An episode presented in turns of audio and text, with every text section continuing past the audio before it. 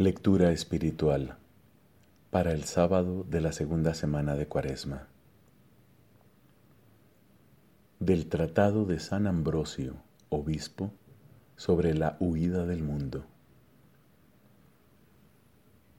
Donde está el corazón del hombre, allí está también su tesoro. Pues Dios no acostumbra a negar la dádiva buena a los que se la piden. Por eso, porque Dios es bueno y porque es bueno sobre todo para los que esperan en Él, adhirámonos a Él, unámonos a Él con toda el alma, con todo el corazón, con todas nuestras fuerzas, para estar así en su luz y ver su gloria y gozar del don de los deleites celestiales. Elevemos nuestro corazón y permanezcamos y vivamos adheridos a este bien, que supera todo lo que podamos pensar o imaginar y que confiere una paz y tranquilidad perpetuas. Esta paz que está por encima de toda aspiración de nuestra mente. Este es el bien que todo lo penetra y todos en él vivimos y de él dependemos. Nada hay que esté por encima de él porque es divino. Solo Dios es bueno por tanto, todo lo que es bueno es divino, y todo lo que es divino es bueno. Por esto dice el Salmo, abres tú la mano y sacias de favores a todo viviente. De la bondad divina, en efecto, nos vienen todos los bienes, sin mezcla de mal alguno.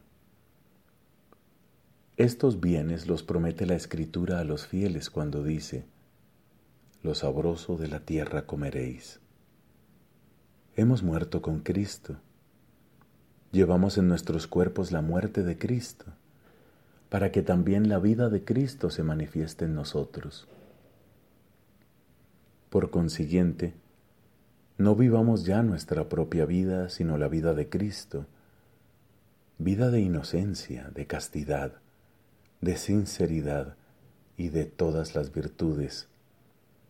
Puesto que hemos resucitado con Cristo, Vivamos con Él, subamos con Él, para que la serpiente no encuentre en la tierra nuestro talón para morderlo.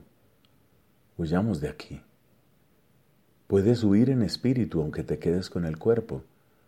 Puedes permanecer aquí y al mismo tiempo estar con el Señor si a Él está adherida tu alma, si tu pensamiento está fijo en Él, si sigues sus caminos guiado por la fe y no por la visión si te refugias en Él, ya que Él es refugio y fortaleza, como dice el salmista. A ti, Señor, me acojo, no quede yo nunca defraudado. Así pues, ya que Dios es refugio, y ya que Dios está en lo más alto de los cielos, hay que huir de aquí abajo hacia allá arriba, donde se halla la paz y el descanso de nuestras fatigas, donde podemos festejar el gran reposo sabático, como dijo Moisés. El reposo sabático de la tierra será para vosotros ocasión de festín. Descansar en Dios y contemplar su felicidad es en efecto algo digno de ser celebrado, algo lleno de felicidad y de tranquilidad. Huyamos como siervos a la fuente de las aguas, que nuestra alma experimente aquella misma sed del salmista. ¿De qué fuente se trata? Escucha su respuesta. En ti está la fuente viva. Digámosle a esta fuente, ¿cuándo entraré a ver el rostro de Dios? Pues la fuente es el mismo Dios.